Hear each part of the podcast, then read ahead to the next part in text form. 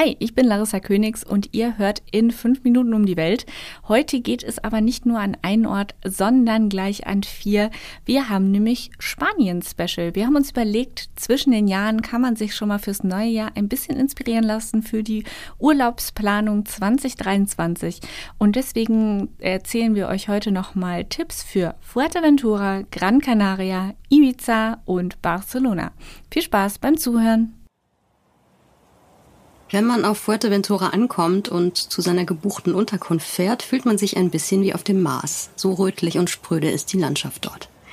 Aber ein Blick auf das türkisfarbene Meer dahinter entschädigt sofort.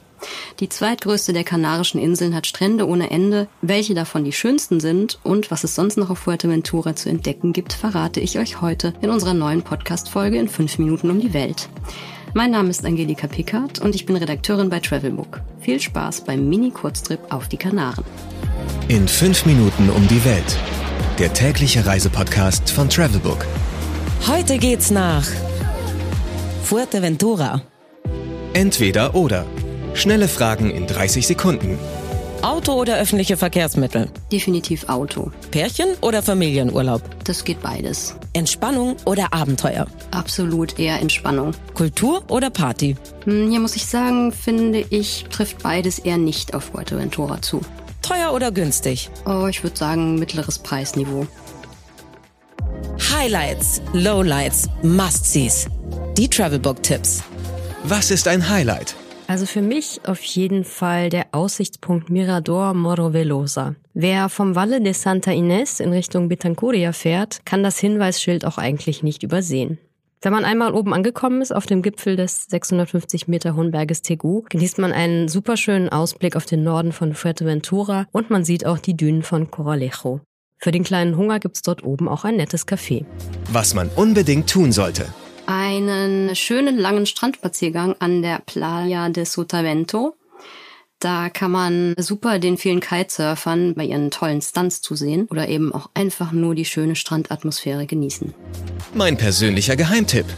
Es gibt im Norden von Fuerteventura zwischen Coralejo und Cotillo einen kleinen Ort, der heißt Lajares. Der hat sich quasi in den letzten Jahrzehnten zu einem Treff der Surferszene entwickelt. Und das ist ein ganz nettes Straßendorf. Es gibt dort viele schöne Boutiquen und auch loungige Bars.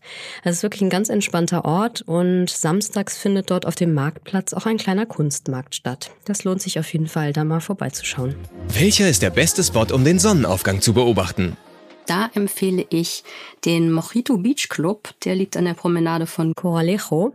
Da gibt's mehrere verschiedene Mojitos zur Auswahl und man bekommt auch gratis Tapas zu diesen Mojitos gereicht. Also relaxter kann man eigentlich einen Sonnenuntergang kaum genießen. Das ist wirklich eine tolle Atmosphäre da. Geld, Sicherheit, Anreise. Die wichtigsten Service-Tipps für euch. Wie viel Geld sollte man für eine Woche einplanen? Ich würde sagen, so 600 bis 700 Euro. Kann auch sein, dass es jetzt ein bisschen teurer geworden ist.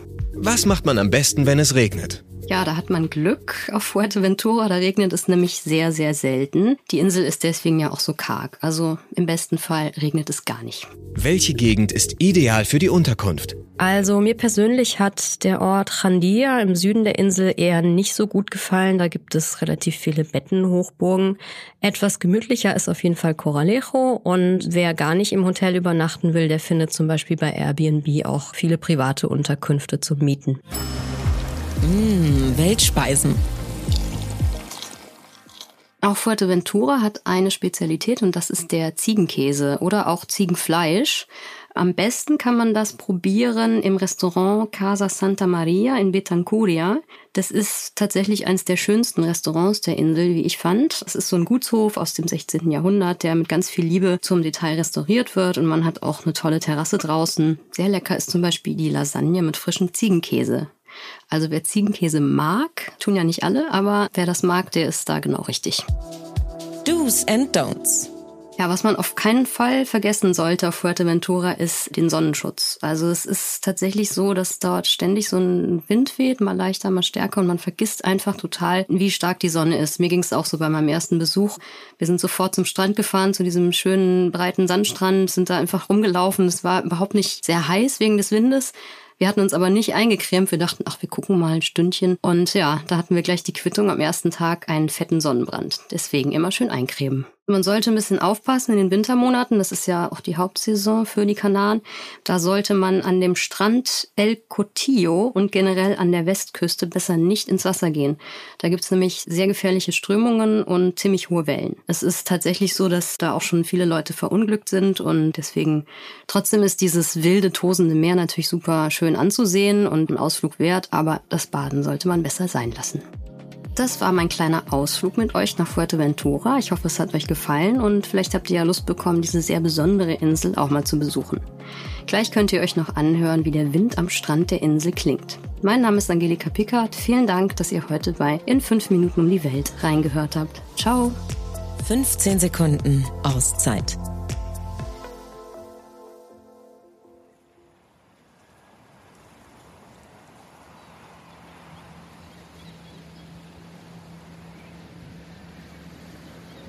Berlin im Winter macht keinen Spaß. Doch wo in Europa findet man in der kalten Jahreszeit noch Sonne, Meer und Badewetter?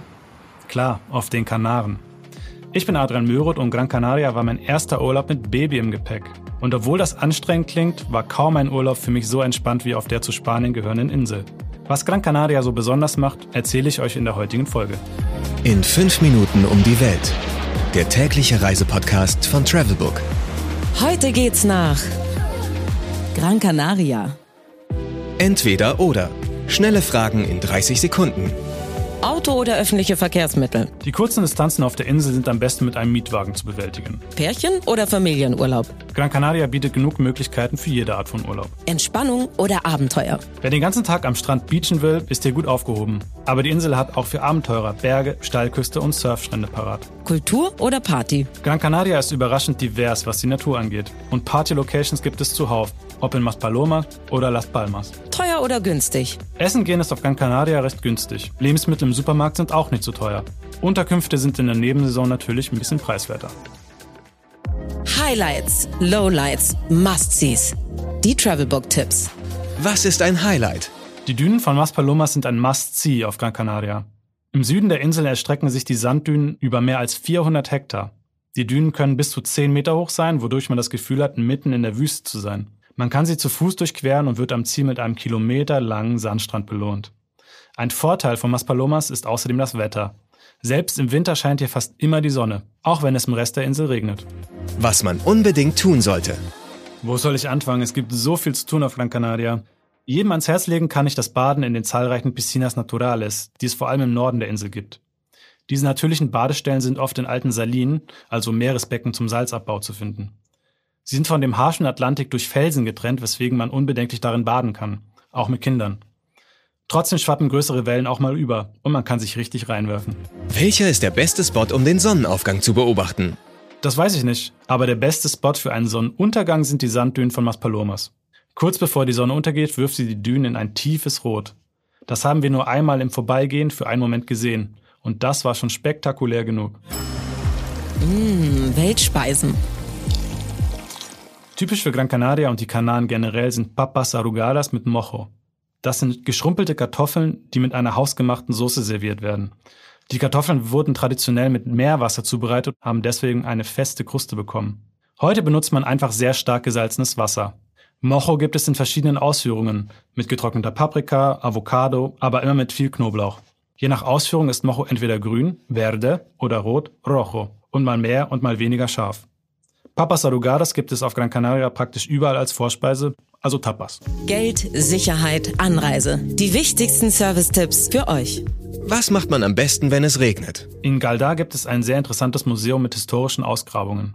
Die Cueva Pintada, eine Höhle mit Wandmalereien, ist die Hauptattraktion des Museums. Die Höhle wurde wahrscheinlich im 7. Jahrhundert von den Ureinwohnern Gran Canarias gebaut, lange bevor die Spanier die Insel eroberten. In dem archäologischen Park befinden sich neben der Höhle noch zahlreiche Überreste von weiteren Häusern, die teilweise rekonstruiert werden konnten. Das komplette Museum samt Park ist überdacht, man kann also auch im Regen hin. Welche Gegend ist ideal für die Unterkunft?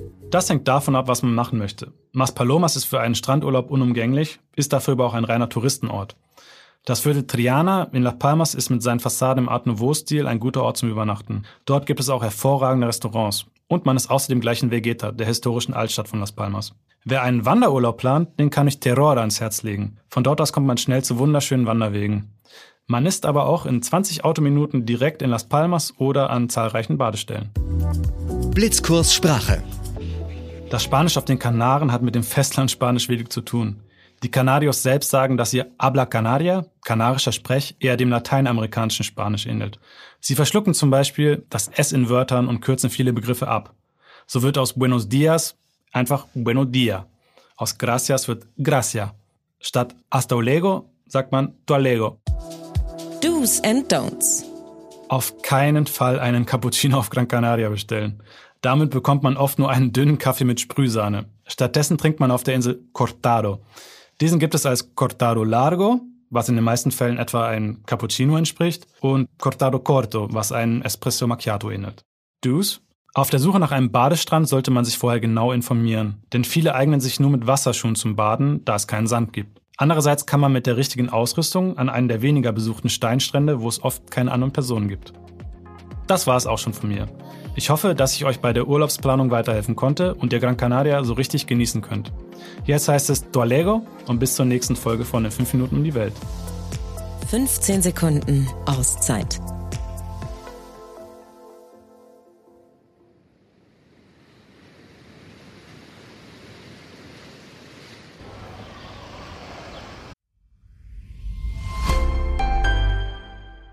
In dieser Folge von In 5 Minuten um die Welt möchten wir dir die AIDA Selection Entdeckerreisen vorstellen. Diese bieten dir authentische und intensive Reiseerlebnisse ganz bequem auf einer Schiffsreise. Erlebe die Kanaren hautnah oder die Karibik, Südafrika, Island oder Norwegen, um nur ein paar Traumziele zu nennen. Egal wohin die Reise geht, mit AIDA Selection tauchst du tief in die Geheimnisse von Land und Leuten ein. Mehr Infos findest du im Netz auf aida.de slash selection22 und in unseren Shownotes. Eine kulturreiche Insel, türkises Wasser, weiße Strände, weltberühmte DJs und die größten und krassesten Clubs der Welt. In dieser Folge von In 5 Minuten um die Welt geht es um eine kleine balearische Insel im Mittelmeer, die auf der ganzen Welt als absoluter Party-Hotspot bekannt ist, Ibiza. Mein Name ist Clemens Christinen und ich freue mich, euch heute auf einen spontanen Trip nach Ibiza zu begleiten. In 5 Minuten um die Welt. Der tägliche Reisepodcast von Travelbook. Heute geht's nach Ibiza. Da ich inzwischen schon öfters das Glück hatte, nach Ibiza zu reisen, möchte ich auch ja nichts vergessen. Daher starten wir vorerst mit dem schnellen Fragequiz. Entweder oder. Schnelle Fragen in 30 Sekunden. Auto oder öffentliche Verkehrsmittel. Auf jeden Fall Auto. Wenn man was von der Insel mitkriegen möchte, ist es auf jeden Fall sehr empfehlenswert. Hauptsächlich, weil es einfach immer relativ große Strecken sind, die man hinter sich legen muss. Pärchen oder Familienurlaub? Also ich würde sagen eher Pärchen oder mit Freunden. Äh, Es kommt natürlich auch sehr auf das Ziel des Urlaubs an. Entspannung oder Abenteuer? Beides. Abenteuer und Entspannung. Kultur oder Party? Party. Teuer oder günstig? Auf jeden Fall teuer. Highlights, Lowlights, Must-Sees. Die Travelbook-Tipps. Was ist ein Highlight? Wer auf Ibiza ist, sollte auf jeden Fall die Altstadt besuchen. Sie gehört zu dem UNESCO-Weltkulturerbe und ist ein toller Ort, um das alte Ibiza kennenzulernen und um sich abends einen Drink zu holen. Die Rampe bis hoch zur Burg sollte auch auf jedermanns Bucketlist stehen. Um diese zu bezwingen, sollte man sich allerdings einen nicht so heißen Tag aussuchen, um nicht unter der Sonne gegrillt zu werden. Sobald der Aufstieg geschafft ist, belohnt einen allerdings eine frische Prise aufflandiger Wind und eine großartige Aussicht über die Altstadt, den Hafen und das Mittelmeer. Wo gibt es die besten Restaurants? Wenn du der vorherigen Empfehlung gefolgt bist, wirst du ebenfalls feststellen, dass es in der Altstadt und um den Hafen herum viele tolle Restaurants gibt. Man sollte allerdings Vorsicht walten lassen, da viele Restaurants absolute Touristenfallen sind. Von den Restaurants in der ersten Reihe am Hafen würde ich auf jeden Fall die Finger von lassen. Es sei denn, ihr befindet euch im Teil des Hafens namens Marina Ibiza. Für den besten Fisch und sonstige mediterrane Gerichte würde ich mich auf jeden Fall an die Strandrestaurants halten. Man sollte dazu sagen, dass viele der kleinen Städte ebenfalls absolute Hotspots verbergen. Was man unbedingt tun sollte. Wenn man schon einmal da ist, sollte man es auch ausnutzen. Ein Abend in einer der zahlreichen Clubs gehört daher auf jeden Fall zu einem gelungenen Ibiza-Urlaub dazu. Und die Qual der Wahl liegt absolut bei euch. Vom besten Club der Welt bis hin zum größten Club der Welt macht die Ibiza-Clubbing-Szene es einem nicht sonderlich einfach. Mit DJs wie David Gedda und Calvin Harris hat man ebenfalls in der Musikauswahl einige Optionen. Das Ushuaia und das Pascha sind wahrscheinlich die berühmtesten Clubs auf der Insel. Wer allerdings einen entspannten Urlaub plant, sollte unbedingt mit der Fähre aus dem Hafen der Altstadt nach Formentera fahren. Die Fahrt dauert ungefähr eine halbe Stunde und im Hafen sollte man sich dann für einen Strand entscheiden. Sesietes und Cala Sauna sind meiner Meinung nach wirklich zum Staunen. Welcher ist der beste Spot, um den Sonnenaufgang zu beobachten? Die Salzfelder von Ibiza, auch die Salinen genannt, sind die Quelle des weltbekannten Sal de Ibiza. Sie gehören zum UNESCO-Weltkulturerbe und bieten jeden Morgen ein tolles Sonnenaufgangsspektakel. Unter anderem findet man hier auch einige tolle Restaurants wie das Escolera oder das Chiringuito, die sich genau am Strand befinden. Falls man die Nacht im Hai verbracht hat, findet man an der Playa de Bossa ebenfalls einen tollen Sonnenaufgang nach dem Clubbing. Geld, Sicherheit, Anreise. Die wichtigsten Service-Tipps für euch. Was macht man am besten, wenn es regnet? Regen ist auf Ibiza eigentlich eine Seltenheit. Das heißt allerdings, wenn es regnet, dann regnet es richtig. Wer noch nie im Regen schwimmen war, sollte dies auf jeden Fall mal ausprobieren. Ab in den Pool oder ab an den Strand.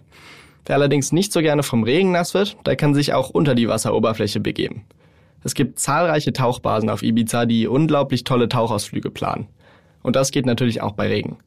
Ansonsten sind die Tropfsteinhöhlen von Can Marca eine atemberaubende Alternative zu dem geplanten Strandurlaub. Welche Gegend ist ideal für die Unterkunft? Wer gerne alles vor der Tür hat und nicht oft weit fahren möchte, sollte sich eine Unterkunft in Ibiza Stadt suchen. Hier gibt es Nightlife, Kultur und Strand, alles innerhalb ein paar Kilometern. Ibiza Stadt ist ebenfalls mit den öffentlichen Verkehrsmitteln am besten verbunden und bietet daher eine gute Transportationsmöglichkeit. Billiger wird es allerdings in San Antonio und Santa Eulalia. Do's and Don'ts. Wer mit dem Auto unterwegs ist, sollte sich im Voraus mit den Parkregeln auseinandersetzen. Der Bürgersteig dient als Indikator, ob man sich in einer Parkzone oder einer No-Park-Zone befindet. Ein blauer Bürgersteig heißt, man darf parken, muss allerdings am Parkautomat bezahlen, während grüne Bürgersteige Parkplätze für Einwohner sind und genau wie gelbe Parkplätze unbedingt vermieden werden sollten. Bürgersteige ohne Farbindikator können in der Regel umsonst genutzt werden. Am einfachsten ist es allerdings, die großen Parkplätze zu nutzen, wie zum Beispiel der Parkplatz Espratet am Hafen von Ibiza Stadt. Das einzige Problem, sie sind natürlich sündhaft teuer. Also, das war's auch schon wieder mit In 5 Minuten um die Welt, dem täglichen Reisepodcast von Travelbook. Ich hoffe, ihr konntet ein paar Tipps mit auf die Reise nehmen und ich wünsche euch viel Spaß im Urlaub. Mein Name ist Clemens Christine und ich würde mich freuen, wenn ihr morgen wieder reinhört. Und jetzt 15 Sekunden im akustischen Urlaub. 15 Sekunden Auszeit.